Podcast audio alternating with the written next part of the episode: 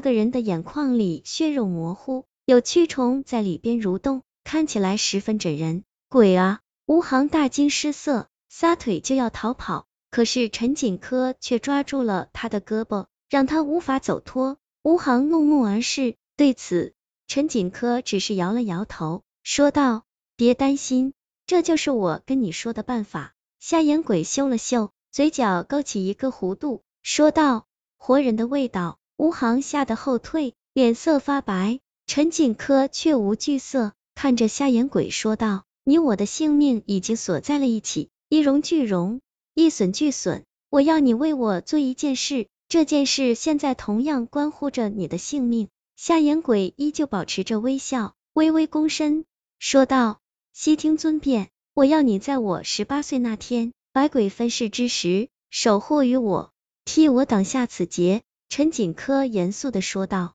虽然很麻烦，可如果你死了，我也会魂飞魄散，所以放心吧，我会尽力的。”瞎眼鬼声音嘶哑的说道，同时瞥了吴航一眼，眼里带着些莫名的意味，这让吴航吓了一跳。等到瞎眼鬼离开后，陈锦科安抚吴航道：“放心，我不会让他伤害你的。”吴航快哭了，这到底是怎么回事啊？陈锦科说。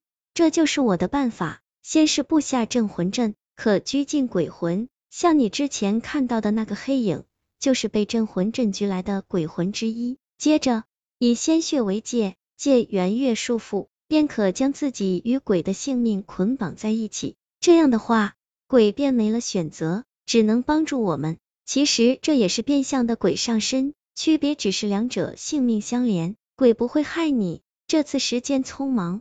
没来得及帮你准备布阵需要的东西，所以这次你就全当学习怎么做。等下个满月时，你再召唤出一个鬼来替你挡劫。鬼上身，今夜虽然心惊，却也让吴航看到了活下去的希望。回去之后，他便开始准备起来。没有等到一个月，就又迎来了一次满月。既然这样，那就不用等到下个月的十五了。他喃喃道。虽然等到下个月的十五依旧来得及，但那时离他的十八岁生日也没几天了。他不想出意外，所以能尽早就尽早吧。吴航照着之前陈锦科的样子布下阵法，然后将手置于桶的上方，小刀轻轻一划，鲜血滴落进桶里，水面剧烈震荡，一个白影如闪电般自水里跃出，瞬间便贴到了吴航面门前。尖锐的獠牙在吴航脸上划出一道狭长的血痕，那个白影伸出长长的舌头，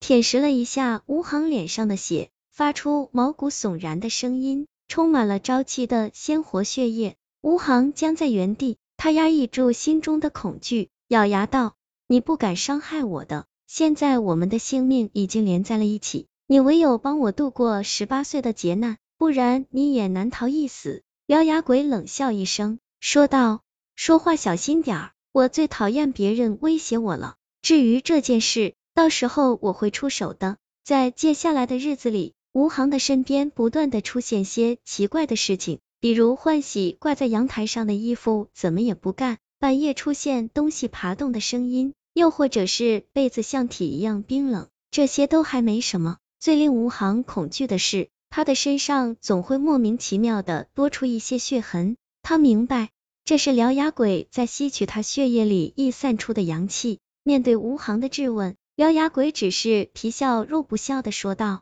你体内的阳气时不时的就溢散出来，反正也是浪费，不如给我补补身体。”吴航只好压下怒意，他还得靠獠牙鬼帮他度过接下来的劫难。可接下来的一个晚上。发生的事情却彻底激怒了吴航。半夜的时候，吴航听到一些动静，他迷迷糊糊的睁开眼睛，眼前发生的事情让他一下子清醒了过来。只见是有王鹏的被子里鼓鼓的，有什么东西在里面蠕动着。一张惨白且露着獠牙的脸伸在被子外面，吸着从王鹏鼻子里钻出的阳气。愤怒战胜了恐惧，吴航走过去，一把掀开被子。将獠牙鬼扯了出来，獠牙鬼被吴航拉出宿舍，可怖的脸上露出不耐烦的神色，他的眼中杀机毕露，冷冷的说：“卑微的人，你找死吗？”吴航无惧獠牙鬼凶狠的眼神，质问道：“你要做什么？我不会允许你伤害我的朋友的。”哼，我不过是吸了那个人一点阳气罢了，死不了。而且即使我想吸光他的阳气，也做不到。想要吸光一个人的阳气，只有上他的身。獠牙鬼冷哼一声，然后又轻蔑的说道：“你最好少管我的事，除非你活得不耐烦了。只要你做伤害我朋友的事，那就不行。要是把我逼急了，大不了鱼死网破。你可要记得，你的性命可是